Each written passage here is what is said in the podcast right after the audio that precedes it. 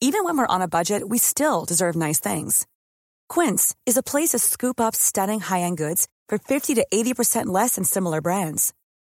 They have buttery soft cashmere sweaters starting at $50, luxurious Italian leather bags, and so much more. Plus, Quince only works with factories that use safe, ethical, and responsible manufacturing. Get the high-end goods you'll love without the high price tag with Quince. Go to quince.com slash style for free shipping and 365-day returns. Hello, vous écoutez Salut ça va le podcast qui veut briser les tabous autour de la santé mentale et vous donner des clés pour prendre soin de vous autrement. On est heureuse d'accueillir à notre micro des invités inspirants qui partagent leurs histoires et parcours de vie. Pour aller plus loin, on vous propose désormais un programme de coaching en ligne complet qui met en application des outils concrets et validés. Alors rendez-vous sur takecare avec un. Bonne écoute Bonjour à tous, bienvenue dans ce nouvel épisode du podcast Salut ça va? Je suis très heureuse aujourd'hui d'accueillir Richard, enfin notre micro, parce que Mathilde est là Il n'y a aussi. pas de vidéo, du coup je sais plus quoi Ouais, dire. et Je c'est ça. T'as pas, t'as pas l'habitude Bonjour de la voix?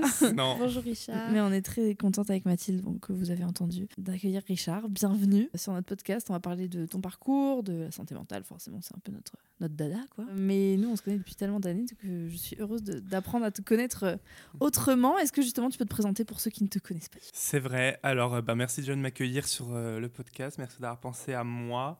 Euh, moi, c'est Richard. Du coup, ça fait 8 ans que j'ai commencé les vidéos sur YouTube. Ça Ah, commence à faire. hein. C'était combien? Moi, ça fait faire 11 ans. Et je suis spécialisé plus dans la beauté, euh, maquillage, etc.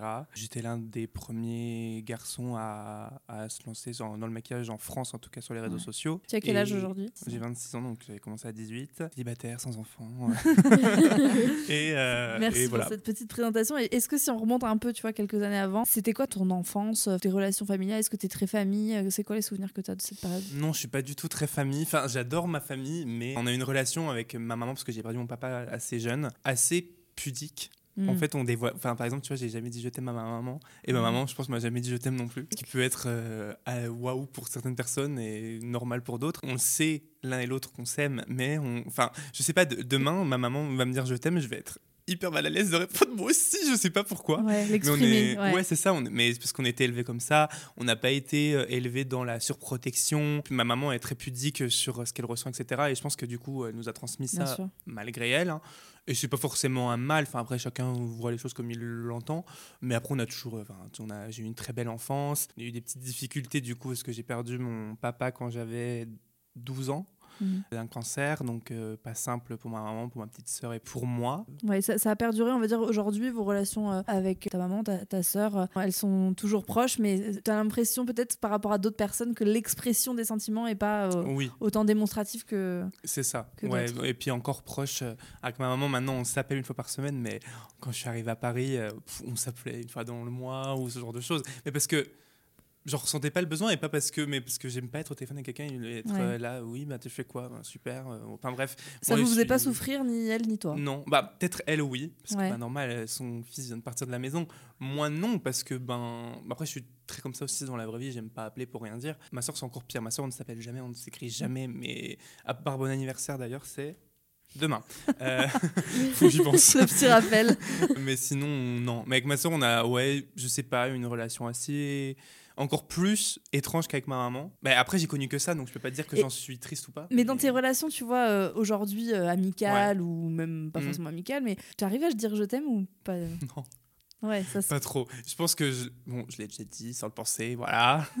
Mais C'est je pense de le que dire aussi. Hein, je qu'il pense que de- je l'ai dit une fois où je le pensais vraiment, c'était à mon premier petit copain. Mais sinon, non. Et en fait, je trouve que c'est un mot qui se dit pas à tout va non Ouais. plus. Tu vois, il y a beaucoup maintenant dans l'amitié. Oh, je t'aime trop, ma vie. Ou- Oui, ben non. Ben, moi aussi, moi je dis moi aussi, mais je vais pas dire je t'aime, tu vois. Je sais pas, je trouve que c'est un Ouais. mot fort et tu le dis vraiment quand tu le veux, En tu tout le cas, ressens. il a une certaine résonance pour toi. ouais, exactement. Tu le gardes pour de des occasions et des relations particulières. C'est ça, ouais. Ouais, non, Euh, mais c'est hyper intéressant parce que tu vois, il y a... enfin, pour moi, à partir du moment où c'est OK avec toi-même et que bah, c'est pas comme ça Toujours que pareil, tu hein. exprimes ouais, ton, ton, ton amour. Enfin, je veux dire, il y a aussi les actes, il y a plein de façons je suis de dire plus comme je t'aime. ça. Je suis beaucoup plus acte que parole. Ouais. Et je trouve que, enfin, il n'y a pas de mieux ou moins bien, mais on dit souvent, enfin, les paroles c'est beau, mais c'est les actes qui prouvent. Ouais. Mais je suis plus acte, euh, je vais plus être avec des attentions, des petits cadeaux, des, des petits trucs, des surprises, enfin, ce genre de choses que des paroles. Et t'attends est- ça des autres aussi? Tu vois ce que je veux dire? Est-ce que toi, t'es plus touché par les actes que les mots Ou pas forcément? C'est un, mé- un mélange des deux. C'est un mélange des deux. Je vais, être, euh, je vais avoir un peu besoin des deux, même si pour moi les actes sont plus importants que les paroles aussi. Parce que pareil, un mec qui va me dire euh, je t'aime, je fais super, mais si tu me calcules pas, tu peux, tu peux m'aimer comme tu veux. Mais ce mais- que j'allais dire, on- on est, on est ce que l'on fait, pas ce que l'on dit. hein. Ouais. Oui, bon, on est d'accord. Ouais, complètement. C'est un sujet qu'on n'avait pas forcément abordé encore sur le podcast, mais c'est hyper intéressant parce que l'expression de l'amour, tu vois, ça peut être hyper mainstream, enfin vu dans les films, dans les trucs et tout, avec le romantisme, le côté, ou alors au contraire des relations euh, toxiques complètement banalisées, en mode euh, tu dois souffrir pour aimer, euh, enfin Ouais. tu vois. Mm, mm, mm. Et, et ben, tu peux avoir d'autres façons, enfin chacun a sa façon. euh, Et toi, par exemple, c'est l'inverse. Je crois que t'es avec ta famille, non? Ouais, moi je suis C'est- très proche. Ouais. Ouais, voilà, Ouais. c'est l'inverse, tu vois. Et enfin, tu vois, je suis pas plus malheureux. Non, Enfin, c'est juste que c'est on est j'ai été élevé comme ça et puis quand tu t'as pas en fait, c'est pas comme s'il y avait une cassure Mm. où là je pourrais te dire bah je suis malheureux parce qu'il y a plus ce qu'il y avait eu. Mais vu qu'on a toujours été dans élevé élevé comme ça, c'est ce que tu as connu. Alors, ouais, voilà. là, t- du coup, tu- j'entends qu'au niveau de l'expression de l'amour, etc., t'es plutôt pudique et c'est ok. Il n'y a pas de c'est bien, c'est mal. hein. Tant que c'est ok avec toi, c'est ok tout court. Mais est-ce que dans l'expression des émotions de façon générale, est-ce que tu arrives à dire quand t'es triste? Est-ce que tu arrives à dire quand t'as colère. des émotions Mhm. désagréables, ce genre de choses ou, ou pas non plus? Pas non plus. Ok. Pas non plus. Je suis très. ré- En fait, je suis très réservé sur tout ce que je ressens. Je sais pas pourquoi. Je saurais même pas dire pourquoi. En fait, j'ai toujours voulu dégager quelque chose de positif, dégager d'un enfant heureux, etc. Même quand mon, mon papa est décédé, enfin, j'ai même pas pu faire mon deuil. Enfin, parce qu'en fait, je sais pas, je, je disais, j'ai pas le droit d'être triste, ma maman l'est, euh, je peux pas être moi aussi triste en plus, et je faisais comme si de rien n'était. Ouais, t'as, t'as des souvenirs de cette, euh, de cette période au niveau de ton état, enfin tu vois, ta santé mentale, comment tu l'as géré parce que t'étais super jeune. Ouais, j'étais jeune et en plus c'était, c'était il y avait tout en même temps. Bah, il y avait le décès de mon papa, la découverte de, le- de mon orientation sexuelle, le collège, le harcèlement. Enfin, il y a vraiment eu tout au même moment. Et je me souviens que ma maman est venue un jour. Ma soeur avait quel âge Attends, ma soeur elle avait 8 ans. Ma maman est venue et on savait qu'elle était malade hein, et voilà. Mais tu, à ce moment-là, vu que t'es pas encore confronté à la mort à cet âge-là, Ouais, tu connais pas. Et du coup, ma maman vient et me dit bon ben Célia, Richard, faut dire au revoir à papa. Puis moi je dis bah il va où? Et Ouais. puis euh, Il y a une innocence encore en fait. bah c'est ça, tu vois, puis tu jeune, te dis pas sûr. ton papa va pas, enfin tu vas plus le voir. Et elle me dit bah non, euh, il faut lui dire au revoir. Donc on va lui dire au revoir et tout. Moi je comprends pas, tu vois, je fais bisous, je vois tout le monde pleure et tout. Bref, puis mon papa il était très en mode non, je veux pas que tu les amènes parce que j'ai pas envie de leur refiler ma maladie alors que ça se refile pas comme ça, mais c'était Mm. dans sa tête, il avait pas envie. Puis je pense aussi qu'on le voit comme ça. Et un, trois jours après, ma maman vient et nous dit à la maison bon bah papa est parti, il est mort. Moi j'ai, enfin, ah d'accord. Mais je sais pas, en fait, je pense que je réalisais pas. mais Mais, par contre, l'enterrement, ça a été plus dur. pas. Hmm. L'enterrement, c'est là où je pense que je me suis. Mais bah, d'où l'intérêt des enterrements? Ouais. Ils sont Oui. hyper importants parce que ça ritualise un peu quelque chose. Ça euh, ritualise et ça te fait prendre conscience parce Exactement. que surtout quand t'es jeune maintenant, mais même encore maintenant. hein, Et c'est hein. essentiel hein, dans le processus de deuil. Mais ces c'est pour ça qu'il y a eu des gros et- problèmes pendant le Covid euh, quand Oui, on a interdit euh, les regroupements familiaux pour les enterrements et tout. C'est ça, tu ça un permet événement d'évacuer- un Mm. peu tout ce que tu tout ce que as en toi. Après, à l'école, on se moquait de moi par rapport à ça. Mais oui, ton père, il est mort parce que t'es comme ça, parce que t'es comme si. Il doit se Ah retourner dans sa Quelle tombe en voyant qui t'es. Non, c'était un peu l'enfer. Et du coup, euh, ouais, je l'ai vite euh, switch. Après que mon papa n'était pas très très proche. Mm. Il était plus proche de ma sœur et moi plus proche de ma maman. Donc je pense que c'est peut-être pour ça aussi. Je sais qu'à l'heure actuelle, on en a parlé il y a pas longtemps, ma sœur le vit plus mal, qui est plus mon papa. Je vais pas dire que je le vis super bien, et tant mieux qu'il soit plus là, hein, loin de là. Mais euh, je pense qu'à contrario, si ça aurait été ma maman, ça aurait été mille fois plus dur. Ouais. Parce que, Parce que vous étiez. Ouais, vous- étiez- Ouais, bah, mon papa il avait la figure de l'autorité, il travaillait, enfin c'est pas lui qui jouait avec nous, enfin c'était pas la même relation qu'il avait avec euh, avec nous ses enfants, et euh, je pense que c'est ce qui euh, a joué de moi dans mon processus Ouais, avec de ça. construction. Mais non, bah écoute, il, ouais, il est mort et j'ai fait avec, et puis euh, Ouais. puis voilà. Je me dis que maintenant, bah, qu'il soit fier un petit peu de ce que je fais et de ce que je suis devenu, et puis Oui, voilà. parce que sacré parcours. Du Mm. coup, à, à ce moment-là, enfin, à quel moment toi, tu as commencé à, hum, tu vois, consommer du contenu justement euh, sur les réseaux? Parce Sur que comme tu dis, à l'époque, enfin, c'était pas du tout démocratisé. Déjà qu'il y ait des hommes dans le milieu du lifestyle, encore moins dans le milieu de la beauté, le milieu Ouais. du maquillage. Mhm. C'est arrivé aux États-Unis, mais euh, en France beaucoup plus tard. Toi, à quel moment euh, tu as consommé ce contenu et qu'est-ce que ça t'a apporté dans ta vie? Bah, un peu quand vous avez commencé, hein, Mm. les, les pionnières. Euh, bah, du coup, tu as commencé en quelle année? 2000 De 12. fin 2010. Ah, 2010, ouais. punaise Euh, 2011, ben, quoi. Je pense que ouais, 2011-2012, j'ai dû Mm. commencer à découvrir ça. Euh, j'avais tapé euh, comment enlever l'acné sur YouTube, parce que j'avais de l'acné. Et j'étais tombé sur bah, des vidéos de Mm. YouTubeuses, j'avais testé. À l'époque, bah, alors que de base, la beauté ne m'attirait pas du tout. hein. Je me lavais le visage avec du gel douche, enfin, tout ce qu'il faut pas faire. Euh, je me je m'en foutais complètement. Et je sais pas, ça m'a pris, mais d'un coup, j'ai vu des vidéos, j'ai commencé à appliquer les conseils, et après un petit peu de correcteur, un peu de sourcil, et puis on Mm. sait comment ça a fini. En fait, à ce moment-là, j'étais en apprentissage, parce que moi, j'aimais pas l'école. J'ai arrêté de l'école au collège, j'ai passé ensuite en apprentissage, j'ai fait un CAP et un brevet professionnel en restauration, pas côté cuisine, mais côté service en salle, parce que j'ai toujours aimé le contact avec les gens, etc., et j'aimais bien. Et je pense que je m'épanouissais pas tellement là-dedans, bah, ça m'a fait sortir un peu de ma bulle, et ça m'a fait m'épanouir, en fait, de découvrir le monde de la beauté. Ça peut paraître super superficiel en disant ça, mais c'est vrai, Mais pour moi, non, ça m'a... C'est un centre d'intérêt qui t'a parlé, dans Oui, lequel voilà, t'as c'est ça. pu t'épanouir. Et c'est... Exactement. Ouais. Et euh, du coup, oui, c'est un peu au moment où vous avez commencé, 2011, 2012. J'ai découvert ça et, euh, et ça m'a pris d'une passion. Je faisais ça du matin au soir. Je regardais des vidéos du matin au soir. Je saoulais ma mère. Regarde, elle, regarde, elle, regarde. elle. Ouais. Ma pauvre mère. Mais à l'époque, t- t- t'avais pas encore l'idée de- d'en faire toi?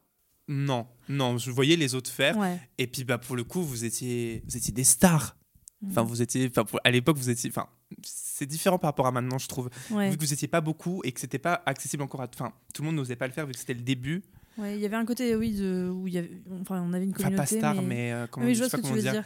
Dans le sens où. C'est un peu impressionnant, tu te dis, mais Ouais. oh, elles ont une caméra et tout, elles se filment, elles se mettent en scène et tout, c'est c'est dingue quoi. Je me souviens que j'ai même été au meet-up d'Enjoy Phoenix en je sais plus quelle année, mais bref, pour te dire, genre j'aimais vraiment beaucoup euh, le contenu des youtubeuses. ouais, c'était un Et- univers qui te parlait. Ouais, exactement. Et je me suis dit, je sais pas comment, parce qu'en plus, à l'époque où il y avait même pas encore tout ce qui est James Charles et compagnie aux Ouais, États-Unis, il y c'est avait. Patrick Star, je crois, et encore. Mhm. Mais bah, je me suis dit, et je me suis dit, bah, pourquoi pas moi? Et j'ai dit, bah ouais, c'est vrai. Allez, teste, et puis si ça marche, tant mieux, ça marche pas, tant pis. Et t'avais pas peur du regard des autres euh, par rapport à tu vois, ce que t'avais vécu sur le harcèlement, tout ça? Il n'y a pas eu un moment où tu t'es dit euh, est-ce que ça va euh, pouvoir m'atteindre encore plus psychologiquement? Et ben bizarrement, je me suis dit que vu que je l'ai connu en vrai, les Mm. réseaux, ça fera pas grand-chose. Ouais, Mais me comment tu l'as vécu ce harcèlement-là? Bah pareil, j'en parlais euh, pas. Si je gardais tout pour moi, ma maman, ma maman est au courant parce que j'en commence à en parler depuis l'année dernière euh, dans différentes interviews. Et elle l'a appris là. hein. Je n'ai jamais parlé à ma maman, j'en ai Ok. jamais parlé à ma famille. En fait, je, vu que ça arrive en même temps que le décès de mon papa, je me suis dit j'ai pas envie de lui apporter d'autres mauvaises nouvelles, qu'elle ait d'autres problèmes. T'étais en protection hein, vis-à-vis de ta maman. Ouais, c'est Ouais. exactement, exactement. Et puis j'avais pas envie aussi de passer pour la victime, je pense. Mm. Et euh, j'en ai parlé une fois à la CPE et ça a été encore pire derrière parce que ça s'est su qu'il en avait parlé. Donc je passais pour euh, ah, la victime, il, il se plaint, etc. Mm. Et en même temps, les gens qui, su- qui subissent du harcèlement sont des victimes. hein. Enfin, on va Oui, ouais, sans mais t'as que- pas sans envie- qu'il y ait de termes péjoratifs Mais t'as au pas terme envie de de- victime. C'est clair. De te considérer comme la victime Bien parce que sûr. Oui, malheureusement. ça complètement. Non, et puis en plus dans le euh, harcèlement, enfin c'est très particulier. Il y a quand même ce truc-là souvent de les personnes harcelées minimisent souvent le harcèlement qu'elles qu'elles Subissent, vivent. ouais. Mm. Et, et en plus de ça, ils arrivent à le justifier ou à l'excuser en se disant oui mais c'est moi, c'est moi qui fais ci, c'est moi qui fais ça, ou c'est parce que je suis comme ci, c'est parce que je suis Oui, comme puis ça. c'est pour eux, c'est de l'amusement la plupart du temps. Parce que moi, en fait, c'était un, en fait, moi, oui, harcèlement particulier. Enfin, j'étais un peu, j'étais avec un groupe de filles parce que je me suis jamais entendu avec les garçons. Et en fait, bah, c'était selon leurs humeurs. Tu vois, des jours, euh, ça pouvait être super sympa, on s'entendait super bien. Et des jours, en fait, je pouvais être leur bouc émissaire, euh, à se foutre de moi, à m'humilier en public, euh, même des fois à me frapper. Puis bah, moi, je me laissais faire, quoi. Parce que ben, j'ai jamais été très bagarreur et compagnie. Puis, enfin, qu'est-ce que tu. Enfin, Qu'est-ce que tu veux que je fasse Enfin bref. Et non, non, c'est puis après des, ouais, de l'humiliation en mode ton père il est mort, genre à me faire vraiment limite comme dans les films, me faire pointer du doigt dans la cour avec euh, un, des- un cercle autour de moi, quoi. Donc euh, je me réfugiais des fois des récrans entières dans les toilettes pour être passer à récré tranquille et puis elle tapait, attrapait à la porte des toilettes et tout. Genre Mais Moi, je c'était. trouve ça fou qu'il n'y ait aucun adulte fou. qui intervienne. Bah, à ce les adultes euh, voient mais fait- ne faisaient rien en fait. C'est oui, ils s'amusent, non, non, c'est rien, il y a plus grave. En fait, c'était Oui, pas c'est minimisé. C'est Ouais, vraiment, C'était banalisé. ouais. c'était On- banalisé. On commence à en parler euh, Ben, Dieu juste merci. là. hein. Ouais. Bah, Parce qu'il y, a- y des personnes encore, qui, ouais. qui- qui en meurent en fait. Ouais. Et puis en plus, les réseaux sociaux sont arrivés, il y a eu du cyberharcèlement. c'est ce que j'allais dire. Moi, je suis heureux de ne pas Ouais. avoir eu. Enfin, il y avait MSN et Skyrock, Ouais. mais ça, ça c'était pas ça. Mais c'était pas comme maintenant. Mais moi, j'imagine même pas ce que peuvent vivre les, les jeunes maintenant avec les réseaux sociaux en plus. Parce que moi, ça s'arrêtait aux portes du collège. Je rentrais chez moi le soir. Bah, Je pouvais tranquille souffler, penser à autre chose. Mais eux se font persécuter. Parce que moi, il y avait, enfin, je venais d'avoir un téléphone, mais c'était c'était pas la même Non, chose que maintenant. pareil, ouais. Dieu merci. Donc tu comptais Mais, tes euh, caractères sur les SMS. euh, Ouais, c'est ça. Oui, que- c'est ça. C'est ça. pour être sûr que ça ne dépasse pas un certain Exactement, finesse, on a connu ça. Mais non, non, c'était pas une partie très joyeuse, mais dès que j'ai quitté le collège, après, c'est parti. C'est... Ouais, le Et lycée. pu- Non, du coup, t'as pas été au Bah, lycée. à l'éc- au C, ça s'appelait le... c'est un centre de formation, Ouais. j'allais une fois par se- une semaine par mois. Et non, non, là-bas, très bien. En fait, je pense que je me suis aussi affirmé, Parce que bah, on se moquait beaucoup de moi parce que je traînais avec des filles, je mettais des t-shirts roses, enfin c'est très cliché. Hein. Enfin, on me traitait euh, ben, littéralement de PD. Et moi, je dis, enfin, en plus, tu sais, tu te découvres et tu te dis, bah non, même moi, je disais, non, je le suis pas, mais parce que j'avais pas envie de l'être. Ouais, Tu parce vois, que pour toi, c'était bah, pointé du doigt comme. euh, Ouais, c'est ça. Puis pour moi, c'était pas bien, tu vois, vu que tout le monde se moquait de moi par rapport à ça. Enfin, je me suis dit, bah non, mais Richard, faut pas que tu sois comme ça. Enfin, non, c'est si pas on bien, avait quoi. le choix. Ouais. Oui, ben, il y a des personnes qui sont persuadées oui, que c'est le cas. hein. Enfin, je veux dire, dans beaucoup de discours complètement homophobes. Enfin, euh, qu'est-ce que, pourquoi on choisirait de subir tout ça au lieu d'avoir une vie tranquille On a d'autres euh, objectifs dans la vie? Mais comment ça s'est passé pour toi, euh, cette découverte de toi et, et tu vois, de, de, de t'affirmer par rapport à ton orientation sexuelle, l'annonce euh, à tes proches si tu en as parlé? Bah, en fait, ça c'est. Moi, je pense que je m'en suis rendu compte quand je suis arrivé en 5e, 4e, où je me rendais compte que ben, c'est plus les garçons qui m'attiraient avec les filles. Enfin, j'avais quelque chose avec les garçons qu'avec les filles, j'avais pas. Et je me forçais à sortir avec des filles au collège pour montrer à tout le monde que je n'étais pas Ah, Euh, homosexuel. Ensuite, en quittant le collège, euh, ben, j'avais quoi? J'allais avoir 15 ans.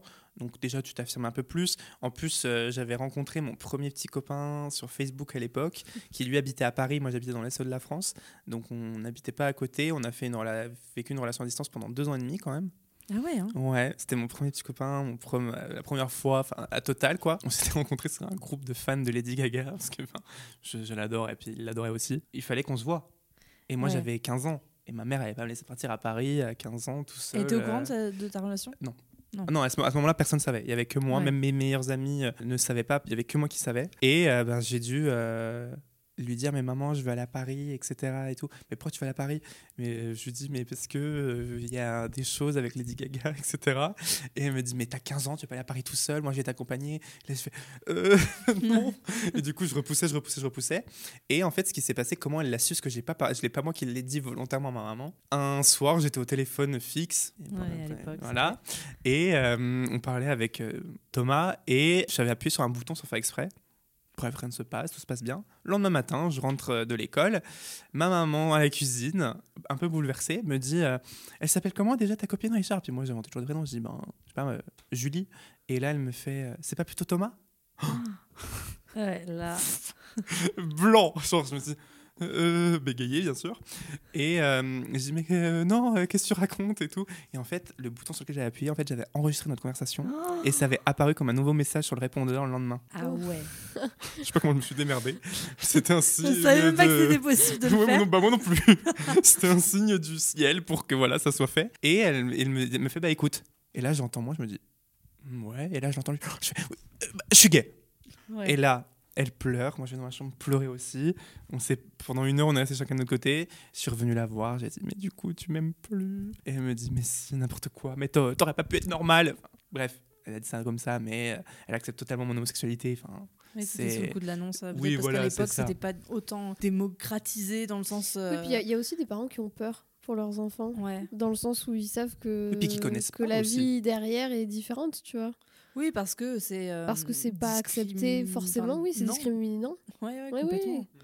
Mais après, elle l'a tout de suite bien, bien pris. Elle l'a vu plusieurs fois. Enfin, maintenant, elle est totalement OK avec ça. D'ailleurs, ma soeur a eu une phase bisexuelle il n'y a pas longtemps aussi. Donc, euh, je lui ai dit Ben voilà, maman, on a une famille LGBT. Mais c'est quoi adore. LGBT Enfin, bref. Et ouais, du coup, est-ce que- est-ce qu'elle est, elle est un peu en- engagée malgré elle, entre guillemets euh, Est-ce que tu sens que ça a permis un cheminement pour elle? Oui. Ouais. Oui, oui, ça, je pense que ça lui a fait un peu ouvrir euh, les esprits là-dessus. En fait, je pense qu'elle avait un peu des discours homophobes banalisés. Hmm. Tu vois ce que je veux dire? Oui, comme le racisme Oui, elle n'était pas comme, foncièrement homophobe, mais c'était des choses qu'elle entendait, qu'elle répétait. euh, Oui, voilà, c'est ça. Ou, enfin, tu vois, dire le mot PD plus facilement que le mot gay, par exemple, ou homosexuel, tu vois. Ouais. Mais je pense que, enfin, c'est ma maman, donc bien sûr que non, je n'en veux pas. Et même encore maintenant, tu vois, ça peut sortir de sa bouche. Mais je me, je me dis, c'est une autre génération que la nôtre euh, Mm. actuelle aussi, ce qui n'excuse pas tout non plus. Mais je sais que de, c'est pas, de sa bouche, c'est pas malveillant. Oui. J'essaye de lui de la corriger à chaque fois et de lui dire. Euh, Oui, tu sens qu'elle veut pas te nuire. euh, non, quand, c'est euh, pas ouais. méchant. pas une et insulte c'est- dans sa bouche. Non, voilà, C'est un, ouais, peu un abus de langage de. c'est parce que oui, euh, comme beaucoup dis. de choses, Mm, comme mm. le racisme ordinaire, comme Bien plein de sûr. choses. Mais, euh, mais en tout cas, non, elle a tout de suite bien pris et elle m'a toujours euh, soutenu là-dedans. Et euh, pour le coup, j'ai eu de la chance. Ouais, euh, C'était même pas une annonce, c'était malgré moi. et des fois, Est-ce que ça t'a pas soulagé Ah si, ben, si ben, en fait, ben, dès que ma maman l'a su, après j'ai pu être qui j'étais. Ouais. C'est dès que ma maman l'a su, je l'ai dit à mes amis, je l'ai dit pas à tout le monde, mais enfin, en gros, j'osais être moi-même. Parce Oui, que bah, si ma maman le savait pas, personne ne pouvait le savoir. Je pouvais pas le dire à mes amis, par exemple, avant que ma maman le sache. C'était impossible. Parce que si ma maman l'apprenait de quelqu'un d'autre, je sais pas, je, le- je trouve que c'était pas cool. Et une fois que ma maman l'a su, après, euh, Ça t'a ouvert une porte. Ouais. euh, Ok. Ouais, Donc, de non, possibilités, j'imagine. ça, ça m'a aidé dans l'acceptation de moi. Et aussi, du coup, Lady Gaga a beaucoup joué dans l'acceptation de moi. malgré c'est vrai qu'elle a eu un rôle euh, Ouais, très important parce que je pense que ça a été une des premières artistes à vraiment prendre position euh, de manière euh, très claire et, Oui, et assumée, tu vois, sur bah, les droits en fait des personnes LGBT. Enfin, les droits puis la différence. Enfin, ouais. maintenant c'est un peu le mantra et le claim de tout le monde d'être ah t'es différent, c'est bien. Ouais. Ouais, mais à l'époque en 2008-2010, il n'y avait pas beaucoup qui se mouillaient entre guillemets pour euh, affirmer ça. Et moi c'est pour ça que je me suis totalement reconnu en elle. Au-delà de sa musique, c'était plus euh, sur la, la personne à dire sois fier de qui tu es Mhm. et t'es né comme ça, etc. Et quand je la voyais elle, je me dis bah oui c'est vrai qu'elle est pas comme toutes les autres pop stars peut, Mhm. qu'il peut y avoir. Elle a été inspirante et elle m'a aidé beaucoup malgré elle. Et je pense que les personnes qui n'ont pas connu ça avec des artistes peuvent pas comprendre. Heureusement qu'elle a été dans ma vie, par exemple. Tu vois, ça peut paraître très fort, hein, mais heureusement qu'elle est dans ma vie et, et elle m'a, elle m'a construit, je pense, parce que ben, j'étais tellement pas très bien à l'époque dans mon, dans mon corps, dans mon orientation sexuelle, dans ma tête, que je, me, je faisais que ça, elle, et après les tutos beauté, c'est venu à peu près en même temps, que tout ce mélange des deux m'a, m'a, permis de, m'a permis de... thérapie. Exactement, ouais, exactement. Ouais, mais je pense que tu t'es construit un environnement en fait. Alors à l'époque, je sais pas si on pouvait dire digital parce que tu vois, bon, c'était les débuts de YouTube, etc. Mais un autre environnement qui te correspondait, qui était aligné avec tes valeurs, avec ce vers quoi tu voulais aller et qui te permettait de te, te sentir bien en fait. Plutôt que la réalité, ouais. Ouais. Et, et je pense que à partir du moment où tu vois, t'es pas dans un excès de, tu t'échappes d'une réalité pour vivre Oui. dans une autre, Oui, oui. C'est mais c'est puis- ok quoi. je des tu gardais en quand fait. même euh, tu gardais quand même beaucoup de choses pour toi donc euh, ça peut on peut vite se sentir seul en fait hein, quand on se retrouve euh, avec euh, à garder Ouais. pour soi à pas en parler être dans un souci de protection vis-à-vis d'un parent à pas se sentir complètement à l'aise dans le milieu dans lequel on évolue enfin on peut Ouais. se sentir seul ouais on a besoin de- rapidement. d'échappatoire et du coup euh, donc à, à cette époque tu regardais donc euh, les vidéos sur YouTube et puis à un moment donné tu t'es dit pourquoi pas moi? C'est vrai qu'entre le contenu de tes débuts parce que moi je, je t'ai suivi quand même depuis Oui, un petit vrai. moment C'est vrai. Euh, et maintenant il y a vraiment une évolution qui est incroyable parce que forcément tu as grandi etc mais aujourd'hui j'ai l'impression que c'est même en- une voix que tu portes à travers ton contenu mais tu fais passer des messages au-delà du tuto beauté comment est-ce que toi tu le ressens ce, ce parcours là Enfin, je pense qu'en tant que créateur, on se rend pas vraiment compte. Tu vois, comme quand on de te dit. ouais. Oui, puis comme quand on te dit, euh, t'as ça comme, t'as ça comme, euh, tu portes ça comme message ou t'as ça Mm. comme impact. Moi, pour moi, je me dis toujours que j'ai pas d'impact. euh, et quand on me dit j'ai acheté ce gloss parce que t'en as parlé, je me dis ah ouais, tu m'écoutes. Enfin, je- ça m'étonne toujours qu'on m'écoute vraiment, alors que c'est mon métier aujourd'hui et que si c'était pas le cas, ça, je pourrais pas faire mon métier.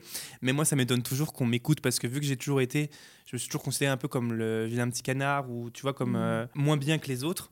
Tu vois, je me suis toujours dit que ben ça pourrait pas être moi qu'on écoute, tu vois. Non, après oui, il y a eu une évolution. En même temps, Dieu merci, en 8 ans, j'ai évolué et j'ai toujours voulu faire passer ben, un petit peu le message que ben Lady Gaga m'avait fait passer entre guillemets à dire que, les, que soyez tous fiers de qui vous êtes. Si vous avez envie de vous maquiller, maquillez-vous. Si vous, en- enfin, soyez qui vous voulez être en fait, tout simplement. Et euh, aujourd'hui, oui, on vient souvent me dire euh, le message qui me fait souvent sourire et qui me fait trop plaisir, genre t'as un peu été notre Lady Gaga, qu'elle a été pour toi? Je fais non, mais vous pouvez pas dire ça, parce qu'elle a vraiment, ça a vraiment été fort pour moi. Mais, Mais que ça a euh, été aussi oui, fort bah, pour eux tu mais vois. ouais, mais je me rends pas compte. C'est super drôle, mais j'arrive pas à me dire que euh, il y en a, je les aide. Alors que c'est le but, tu vois, au final. je suis sûre que tu as plein de témoignages de personnes qui disent euh, merci euh. Mais oui, merci. Ou même des personnes qui m'ont dit avant j'avais un mauvais œil euh, sur les mecs qui se maquillent, ce genre de choses, et tu as réussi à me faire changer ça, etc. Bah, moi, ça me fait super plaisir. Parce que je me dis, ben, je l'ai fait malgré moi sans être en mode Mm. c'est pas bien. Oui, mais il faut à un moment donné une certaine enfin se confronter au regard de l'autre Mm. pour s'en affranchir hein, mais c'est pas évident hein. Ah non, non, c'est. c'est c'est- c'est- c'est- c'est pas évident quoi ça demande de, de passer outre la peur et outre- même si on a peur hein, au départ ce qui est normal mais c'est pas évident et tu l'as fait tu vois. Mm. Ouais, ça, ça a été limite, euh, ouais, comme tu disais, thérapeutique. En fait, euh, quand on est sur les réseaux, on sait, tu vois, qu'on a eu par ailleurs euh, ben, ce que tu as vécu, du harcèlement, etc. Bien sûr, tu as un côté quand même un peu dark des réseaux où tu peux, surtout quand tu défends ou que tu es Mm. toi-même hors de la norme, entre guillemets, euh, tu peux faire face à des, bah, des critiques, à de la haine, etc. mais il y a quand même euh, toute une part d'inspiration qui est, Ouais. qui est énorme. Et je pense que c'est ce à quoi on se raccroche. Je sais pas si toi, tu as mal vécu euh, enfin, des commentaires ou la haine en ligne, ou comme tu disais, tu étais déjà blindé par rapport à ça? Non, je m'en suis détaché très facilement. au contraire, même ça me ça m'encourageait à faire plus. A lot can happen in three years, like a chatbot may be your new best friend. But what won't change? Needing health insurance. United Healthcare Tri Term Medical Plans, underwritten by Golden Rule Insurance Company, offer flexible, budget friendly coverage that lasts nearly three years in some states. Learn more at uh1.com. Parce que au début, mes vidéos, il y avait plus de dislikes que de likes, par exemple. Il y avait les commentaires, c'était horrible. Genre, même à l'heure actuelle, alors que c'est plus banalisé maintenant la haine sur les réseaux, à, à l'époque, c'était vraiment différent. Maintenant, les hommes avec le maquillage, c'est c'est n- normal euh, sur les réseaux sociaux. Mais à l'époque, ça l'était vraiment pas. Enfin, je me prenais la haine de tout le monde. C'était un enfer. Euh, des va mourir, va te pendre, t'es une femme, t'es pas un homme, des trucs comme ça. Enfin, c'était vraiment. euh, Mais je sais pas, en fait, ça m'a toujours euh, passé au-dessus. Parce que je me Mm. suis dit, vu que je l'ai connu en vrai, euh, des messages sur Internet, euh, Ouais, c'est des inconnus, ils m'empêcheront pas d'être. c'est ça. Puis vu que j'ai jamais eu rien eu en face à face, tu vois, j'ai jamais eu un hater et il y aura vraiment un hater qui viendra te dire en face ce qu'il pense. Oui. Je me suis dit, ben, justement, c'est de la motivation. Vu que je dérange, ben, je vais continuer à déranger et, et jusqu'à ce que ben, ce soit plus dérangeant, mais normal. Mm. Et tu vois une évolution quand même dans la part des réactions, euh, euh, tu vois, par rapport à Ouais, ouais, ce tu que je que ça avance? C'est ce que je disais, c'est euh, à l'époque, les, les garçons qui se maquillent, c'est plus, c'était pas ce que c'était aujourd'hui. TikTok aussi a beaucoup démocratisé tout ça, parce que même avant TikTok, enfin, on était peut-être 4-5 en France à Mm. faire ça sur les réseaux sociaux en Ouais, tant qu'homme que- qui se maquille. Maintenant, grâce à TikTok, ça s'est encore plus démocratisé, et tant mieux. Mais oui, oui, non, non, ça c'est- maintenant il y a même plus vraiment de commentaires. Il y en a Mm. encore quelques-uns, mais il n'y en a plus vraiment de commentaires qui sont portés là-dessus. Et tant mieux qu'il y ait une évolution Ouais. dans le côté positif et pas négatif. Mais euh, c'était sûr, enfin, ça a commencé avec les États-Unis, c'était sûr que ça allait découler. Oui, on a toujours un petit euh, temps de. Mais t'en as fait ton engagement, au final, c'est ce qui fait que ça t'anime aujourd'hui, ça donne du sens aussi à ce que tu fais. C'est aussi ça qui fait que tu portes ce message-là. Quand on dit que tu portes toi. quelque chose, c'est que Oui, malgré moi, pour le aller au-delà des critiques et dire mais en fait moi je- je- j'accepte ma différence et je la montre pour montrer que c'est pas c'est pas censé enfin vu comme une différence euh, anormale Ouais. euh, c'est voilà c'est ce que tu c'est ce que tu Bah, en fait, c'est normaliser les choses pour que Mm. ce ne soit plus, euh, pour que ce ne soit plus une différence. Enfin, c'est tout le, toute l'idée aussi des, réseaux sociaux et de la diversité de, des corps, euh, euh, des orientations sexuelles, des origines, euh, des métiers. Des, c'est aussi une, possibilité de, montrer ce qui existe d'autre parce que quand on a grandi dans, tu vois, dans un environnement, une famille, un, village, et même pas forcément, mais à partir du moment où tu es entouré de personnes qui te ressemblent et qui ont les mêmes vies, les mêmes accéder à autre chose, euh, ouais, ça, c'est une sacrée ouverture d'esprit. Je pense que c'est ce qui a permis aussi toute euh, cette génération-là. C'est passé par euh, plein de, de choses différentes, mais euh, je suis d'accord avec toi sur le fait que les nouveaux formats comme TikTok, etc., te donnent une horizon sur le monde qui par- va parfois du meilleur au pire. hein, on est bien d'accord, mais Bah, ça te montre qu'il y a d'autres choses qui sont possibles en fait ouais, qui existent. Non, ça peut faire peur d'avoir autant de possibilités aussi devant soi mais Ouais, mais, mais, en même temps c'est réconfortant dans le sens où en fait tu peux être qui tu veux ouais, c'est ça, ça, ça offre une, une pouvoir euh, s'identifier à. liberté. Parce que le problème avant, c'est qu'avant les réseaux sociaux, ben, on s'identifiait aux mannequins, on s'identifiait aux acteurs, aux chanteurs, Mm. mais c'était ben, très souvent, 90% des cas, un peu tous le même style. Ouais. Et il n'y avait pas vraiment de différence dans ces personnalités. C'est inaccessible en plus, c'est très en plus- showbiz. tu en vois. plus, Mm. Et, le, et ce qui a apporté les réseaux sociaux en plus de tout ça, les youtubeuses, les youtubeurs, c'est ce côté, ben, je peux m'identifier à cette personne, je peux m'identifier à lui, parce qu'en plus on a ce côté ben, très accessible pour le coup, Mm.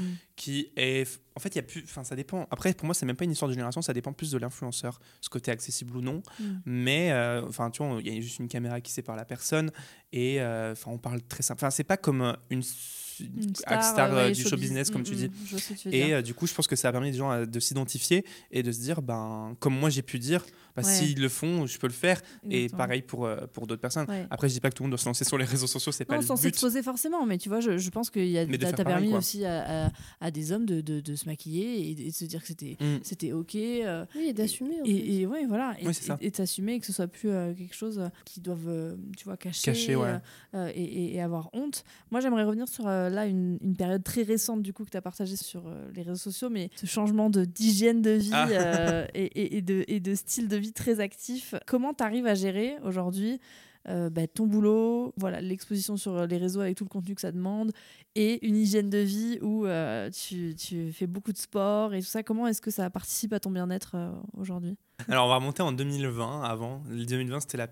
Bon, après, comme pour beaucoup, hein, mais vraiment une année horrible. Enfin, c'était, je pense, une des pires que j'ai pu connaître parce que enfin il s'est passé plein de choses entre déjà euh, tout ce qui est euh, sanitaire etc enfin on était tous bloqués chez nous. Moi j'ai eu des soucis euh, personnels j'ai eu des soucis de santé. C'était vraiment une année qui m'a fait descendre au plus bas que je pouvais être en Mhm. fait et où j'ai perdu toute estime de moi toute confiance en moi. Et pour moi j'étais juste je disais grossièrement, mais la dernière des merdes, et voilà. Mais quand on arrive à ce stade-là, on peut que remonter. C'est ce qu'il faut se dire. Il faut pas le voir de façon négative. Et même à ce moment-là, en fait, je me disais, non, ça allait. C'est maintenant, ce que je disais la dernière fois à une amie à moi.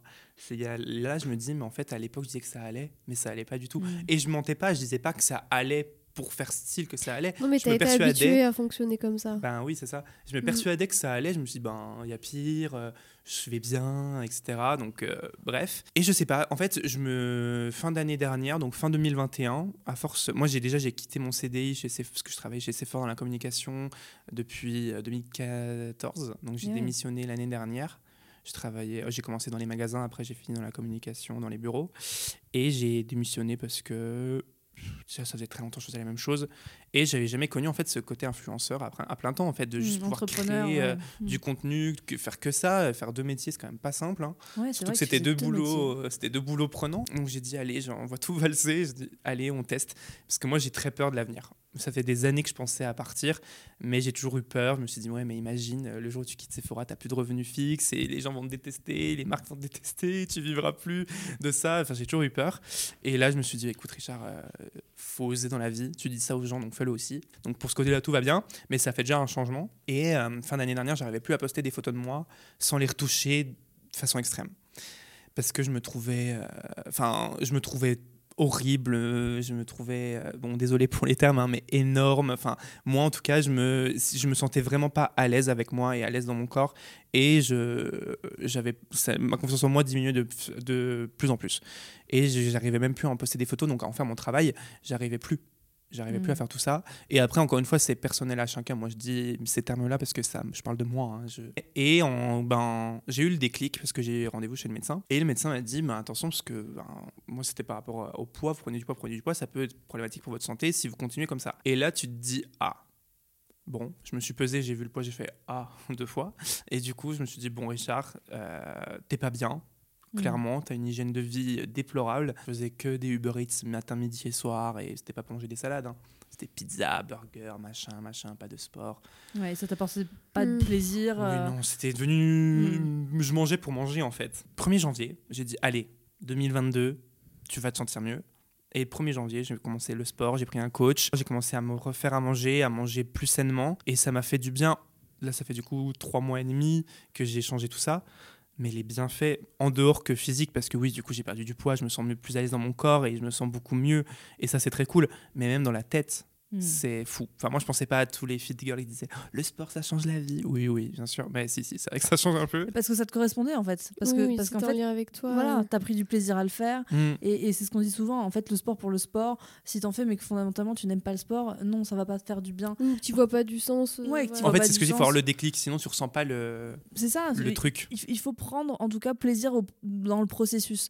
Euh, si c'est, euh, tu vois, pour, pour, parce que tu es stressé, que tu te dis que ça va être une manière d'évacuer ton stress, ça peut être ok, c'est pas forcément que physique, etc. Mais toi, ce qui a compté, c'est que en fait, ton hygiène de vie ne te convenait plus et Ouais. que ça a été un moteur euh, pour changer. J'imagine peut-être que le fait de te faire accompagner avec un coach, etc., ça, c'est aussi une autre dimension parce que tu es moins seul. euh. Ben, après, je le vois pas souvent, je le vois une fois toutes les deux semaines parce que pour moi, ça n'a rien à voir quelqu'un à côté de moi qui Mm. me regarde faire du sport. C'est surtout d'en avoir un pour pas faire n'importe quoi. Parce Mm. que j'y suis allé seul au début, puis il y avait des, autres adhérents de la salle de sport, ils me font Oh là là, tu fais pas très bien. Donc, je me suis dit, prendre un coach pour pas faire n'importe quoi, surtout. Le fait de faire du sport et de manger mieux, bah, tu dors mieux. Et c'est là où tu Mm. vois que la- le sommeil, c'est la clé mais de tellement de choses parce que ben du coup t'es moi je dors j'ai un sommeil catastrophique aussi enfin avant du coup euh, cette, ce, changement je pouvais m'endormir à 2h du matin et me lever euh, à des midis comme me, me coucher à 4h du matin et me lever à 7h parce que je dois ben, me lever pour travailler enfin c'était euh, j'avais Ouais. jamais eu un bon sommeil de toute manière j'ai toujours eu un sommeil mm, assez euh, mauvais, plein d'insomnie, euh, enfin bref. Et de manger mieux, de faire du sport, ça m'a réglé. Enfin, tu vois, là, je vais me coucher à 23h et je me lève à 7h. Et... Mm, Mais je crois que c'est hyper important, on en parle souvent dans les psychopathologies et tout, même euh, le Mais sommeil, c'est euh, essentiel. Parfois, le sommeil peut même être la cause de dépression. Ou... euh, Ah, de toute façon, on oui. sait quand on dort moins bien, on gère moins bien ses émotions. Donc, pour peu qu'on soit un peu anxieux, ben, on peut être encore plus anxieux d'habitude. Euh, c'est euh, voilà, c'est des dérèglements qu'on retrouve oui, dans plusieurs psychopathologies. Et parfois, juste régler le sommeil, ça règle plein d'autres choses à côté. Ouais. Alors, il faut des fois savoir si c'est en réglant, par exemple, la dépression que ça va régler le sommeil, ou si c'est, par exemple, des troubles du sommeil qui sont là depuis très longtemps, etc., etc., qui font que la personne a fini par développer une dépression ou euh, Mm. un trouble anxieux, etc., etc. Et je pense qu'en dehors même des psychopathologies, tu vois, l'hygiène du sommeil, c'est quelque chose dont on parle peu, je trouve, et hyper importante. Mm. Ah mais oui, oui, mais ça, ça conditionne une partie de- du moral, entre guillemets. Enfin, c'est Ouais, un peu, Vraiment. ouais, voilà, euh, on part beaucoup moins dans les interprétations et dans les pensées euh, négatives quand on est reposé.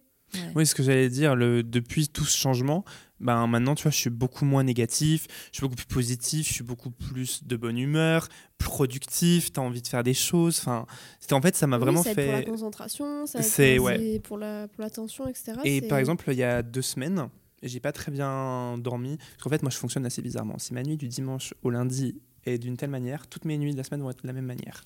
d'accord. C'est merdique. Bref, et donc du coup j'avais mal dormi la nuit du dimanche au lundi il y a deux semaines et du coup toute ma semaine était nulle.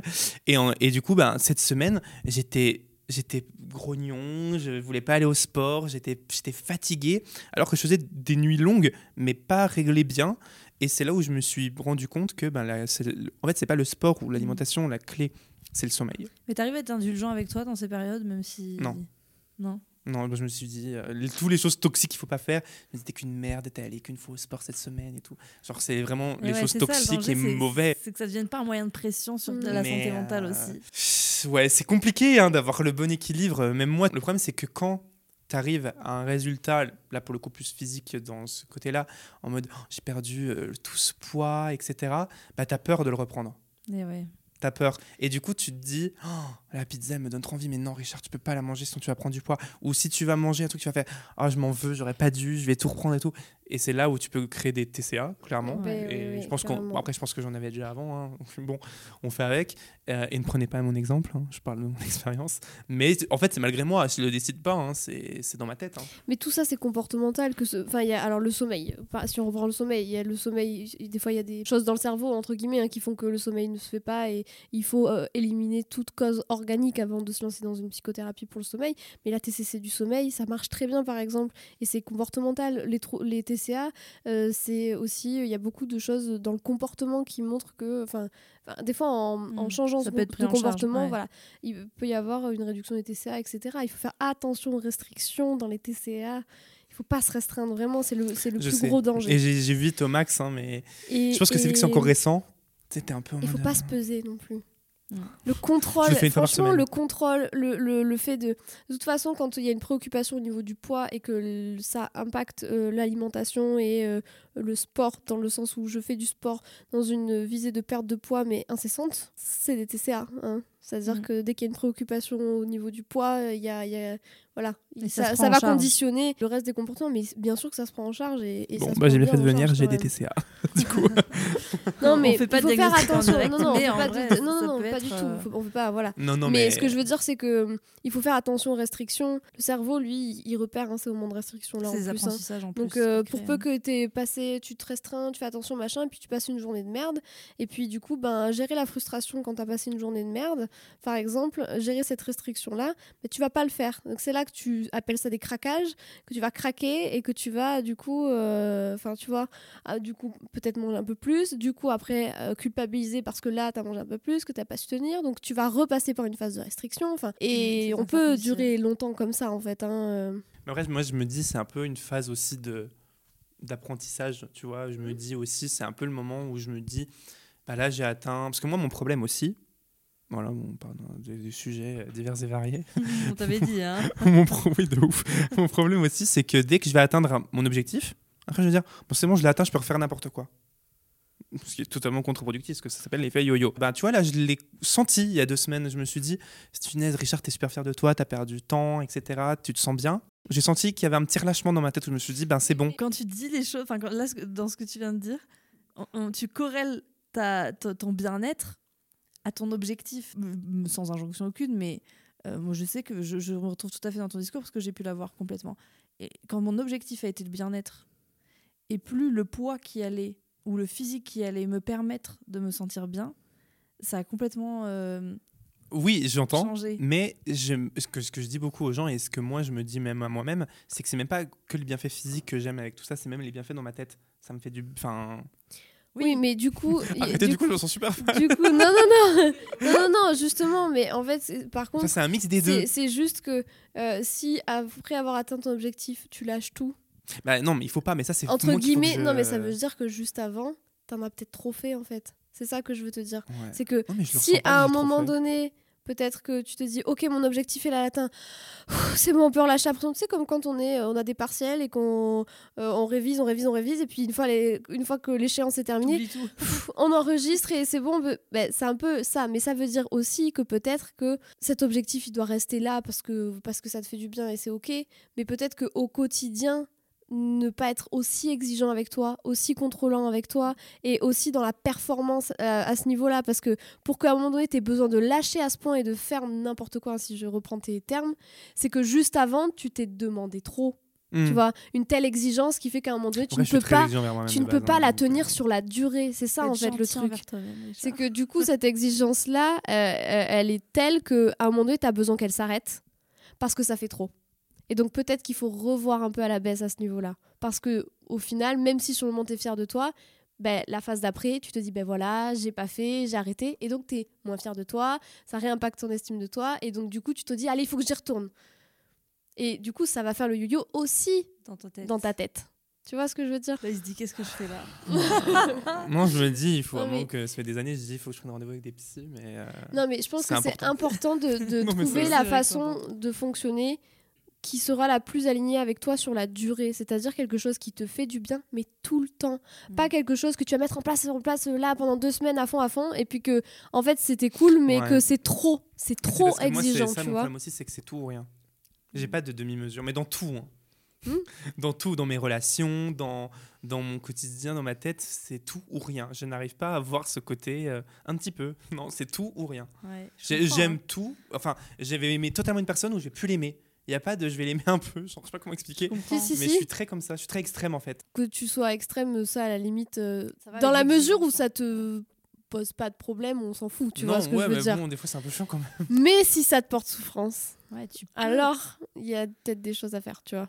Ah. C'est- C'est toujours la même chose en fait. C'est est-ce que ce qui se passe là, ça me va? Est-ce que c'est ok? Ou est-ce que non, en fait, ça me génère des, des émotions désagréables Est-ce que du coup, c'est un peu compliqué pour moi à ce niveau-là? Mm. Parce que je sens que. Mais après, moi, Euh, là, en tout cas, à l'heure actuelle, je me sens super bien. Tu vois, je suis pas en mode euh, je me sens mal, etc. Quand je te dis que je culpabilise et tout, oui, mais enfin, je pense que comme tout le monde qui fait attention ou pas, quand il va s'enfiler quelque chose, il va se dire, ou, ou pas d'ailleurs, mais je pense qu'il y en a beaucoup qui vont se dire, ah là là, j'ai abusé, etc. Mais c'est parce que c'est aussi. euh, Enfin, je sais pas, bref. Il veut, il veut sauter. Ouais, je, j'avoue que je veux grave me justifier. Non, non, non, non, mais pas du tout. Mais parce que. Enfin, puis je te dis tout ça, en vrai, on, se- voilà, on sur un, un épisode de podcast et en fait, euh, tu vois, on prend, on prend pas. C'est juste que c'est aussi pour les, pour les gens qui nous écoutent et voilà, que de, de savoir qu'il faut s'écouter. Les Non, gens oui, qui nous écoutent, il faut s'écouter, c'est hyper important et en fait, euh, tu, tu sais j'ai tu sais ce qui est le hein. mieux pour toi, tu vois. Dans- Mm. dans tout- tu es la personne la mieux placée pour savoir ce qui est le mieux pour toi, quoi qu'il en soit. Mais c'est juste que, euh, voilà, moi quand je vois des variations comme ça, je dis juste fais attention à toi et à pas être trop exigeant avec toi, parce que j'ai pas envie que voilà que ça te génère des, des choses plus Et j'ai compliquées après, tellement tu vois. exigé envers moi-même que pendant mes trois premiers mois, je me suis dit, il y aura zéro cheat meal. Oui. Tu vois, déjà, Mais voilà. meal. Mais donc du oui, coup, oui, je sais, sais, c'est pas bon. mais donc c'est- du coup, t'es dans la restriction. Mais ouais, et je me- Ouais. non, mais parce que je me suis dit, mais encore une fois, trop dur envers moi-même, je me suis dit, t'as fait des années de la merde pendant trois mois, tu, payer. mérites pas. Ouais, exactement. c'est terrible. En Ouais, fait, sais, il faut- la nourriture n'est pas. La, nourriture, ça ne se mérite pas. C'est un carburant. Non, mais en fait, au-delà de ça, c'est-à-dire que c'est un besoin vital. Oui. Tu Non, te, mais je tu te mangeais, priverais. je Non, mais mangeais, est-ce qu'on te mais dirait pas, euh, du, Là, j'ai bu fat, 4 verres d'eau, je vais Non, mais je peut-être en mange. boire Non, mais attention, attention, je mangeais. Mais je veux dire, des cheat meals, je veux dire, je m'autorise pas de pizza, de burger, de Oui. trucs comme ça. Sinon, je mangeais. Hein. C'est Oui, bah, ok, mais Je ne suis pas sous-alimenté. il faut voir vraiment euh, ça comme l'eau ou l'air ou euh, le sommeil. Mm. qui font partie des choses vitales. Si on n'en a pas, on, on crève en fait, hein, euh, concrètement, si on manque d'eau, si on manque d'air, si on manque de, de sommeil. Et ça nous viendrait jamais à l'idée de faire des restrictions de sommeil ou de se faire euh, des Mais restrictions surtout de hiérarchiser en fait. Oui, Une pizza ne vaut pas moins bien qu'un brocoli. Tu vois Tout est. Enfin, et pourtant, j'adore le brocoli. Mais tout, tout est, est- est question de. Tu vois, quand on dit l'équilibre, on a souvent cette image, parce que ça a été extrêmement véhiculé, que l'équilibre, c'est tu manges euh, green, tu fais ton sport, tu te couches tôt, tu vas, etc. Mais en fait, l'équilibre, déjà, c'est propre à chacun. Euh, T'as des personnes qui euh, se retrouveront pas du tout dans un équilibre quand ils vont faire du sport ou quand ils vont voir du monde, parce que c'est euh, le, le côté social, etc. Par contre, à partir du moment où il y a restriction, euh, c'est-à-dire que ton équilibre, tu le conditionnes à quelque chose où tu as l'impression que bah, c'est dépendant de, de- de- du, du mérite que tu accordes et, et de ce que tu peux faire ou ne, ou ne pas faire en fonction de tu vois, ton comportement. Donc, euh, ça va avec ce que tu dis du fait que tu as toujours trouvé que tu étais exigeant avec toi-même. Et du coup, cette exigence, euh, limite, on- enfin, quand on, on regarde, et je, je comprends totalement ce que tu veux dire, on se dit, mais en fait, je suis exigeant avec moi-même, limite comme avec personne d'autre. C'est-à-dire que c'est se foutre la paix, c'est aussi, tu sais, on entend beaucoup de lâcher prise et tout, c'est un peu ce côté-là de se dire, en fait, je ne vaux pas moins bien le jour où j'ai mangé euh, mes salades, euh, mes après, etc. c'est un ouais, problème plus de ouais, confiance en soi persistant. Mais je je suis certaine que tu vas avoir envie de, de travailler ça, Richard. Et, et Non, tu vas te dire, il oui, faut hein. que je prenne ma santé mentale en Ah mais non mais de toute façon c'est quelque chose que je me dis depuis 2020 mais que enfin en fait je trouve que c'est compliqué de déjà enfin c'est pas le fait d'aller voir un psy parce que moi je pense que toute la Fran- tout chaque Français devrait en avoir un. Mm. parce que c'est très démocratisé aux États-Unis mais en France c'est encore perçu comme pas normal. C'est-à-dire que tu es malade que tu as des Mm. soucis. Alors que non. Je pense que c'est bien d'avoir quelqu'un de neutre qui peut t'aider et qui a été formé pour ça euh, pour te faire comprendre des choses ou t'a- ou t'aider. Mais c'est juste que tu vois le- le- les démarches enfin, déjà les démarches je- que je enfin pour moi je sais Mm. pas si c'est comme sur Doctolib pour trouver un médecin trouver un psy Ah ben, on va en parler. et C'est euh, bien, mais c'est- important. Tu vois, typiquement. et tu vois de trouver la bonne ou le bon moi Ça. déjà ça pourrait pas être un homme ça, pourrait il, être une faut, femme il faut bah déjà c'est bien que tu saches euh, qui ça pourrait être. enfin, Oui. Voilà, enfin à ce niveau-là, on peut avoir des critères, hein, comme quand Bien on sûr. choisit un médecin, un gynéco, un spécialiste, enfin qu'importe. Euh, après, il faut essayer, c'est-à-dire euh, tu fais un rendez-vous, si au premier du rendez-vous euh, t'es mal, tu t'es pas senti écouté, etc., etc. Ça pas, ça veut rien dire du professionnel que t'as en face de toi. Simplement, il faut que tu trouves Oui, la bonne personne, Mm. voilà, avec qui tu te sens bien. C'est hyper important parce que ça va faire beaucoup dans la thérapie si tu Ouais. crois pas en ton thérapeute et que clairement. Euh, Ouais. voilà. Oui, et puis euh, mm, vous, enfin je dis vous parce que euh, votre cabinet avec Loïc, vous votre consultez. secte vous les Vous, les psychologues. Non, mais en tout cas, vous, Mathilde et Loïc, votre cabinet, vous consultez par exemple, euh, je crois que c'est 80% de vos consultations en, en visio. Oui. Et ça, la, la visio, par exemple, dans le domaine de la psychologie, il y a quelques années, on- mais c'était mais impossible. Enfin, on se disait que Oui, c'est- pourtant c'est c'est dommage parce que ça rend quand même le, le- le soin hyper accessible pour les personnes à l'étranger, pour même les personnes Puis c'est dans les campagnes, etc. aussi. Mais Mm, complètement, t'es chez toi, t'es dans tes parce que repères. moi j'imagine encore tu sais le canapé Ouais. non, alors ça c'est de la psychanalyse. a priori, on peut se voir en face à face, mais euh, bon, euh, même si euh, certains aiment s'allonger, c'est complètement ok. hein, mais euh, après, voilà, il y a plusieurs spécialités en, en psychologie. L'idée, c'est quand même de trouver quand même un thérapeute, voilà, avec qui je dirais tu te sens bien et où tu as Mm. la sensation d'avancer. Ouais, parce que pas Si au bout d'un certain euh, temps, mm. tu es toujours en train de là de te dire mais j'avance pas et je suis toujours mal, ben, c'est que peut-être euh, il y a quelque chose Mm. d'autre à aller trouver chaussures à enfin, son voilà. pied. Il faut trouver chaussures à son pied. Alors, qu'est-ce qu'on peut te souhaiter, Richard, pour ces cinq prochaines années à venir?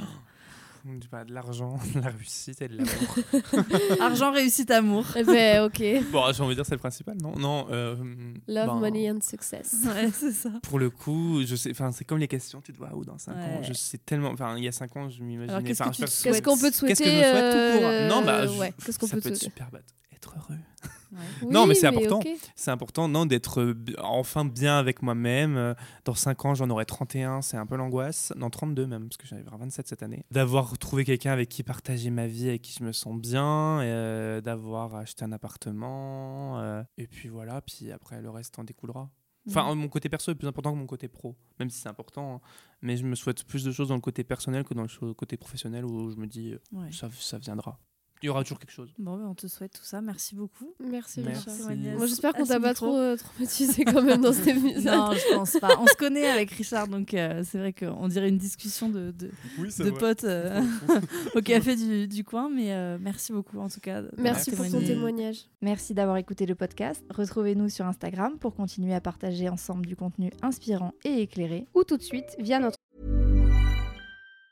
Planning for your next trip? Elevate your travel style with Quince. Quince has all the jet setting essentials you'll want for your next getaway, like European linen, premium luggage options, buttery soft Italian leather bags, and so much more. And it's all priced at 50 to 80% less than similar brands. Plus, Quince only works with factories that use safe and ethical manufacturing practices. Pack your bags with high-quality essentials you'll be wearing for vacations to come with Quince. Go to quince.com slash trip for free shipping and 365-day returns.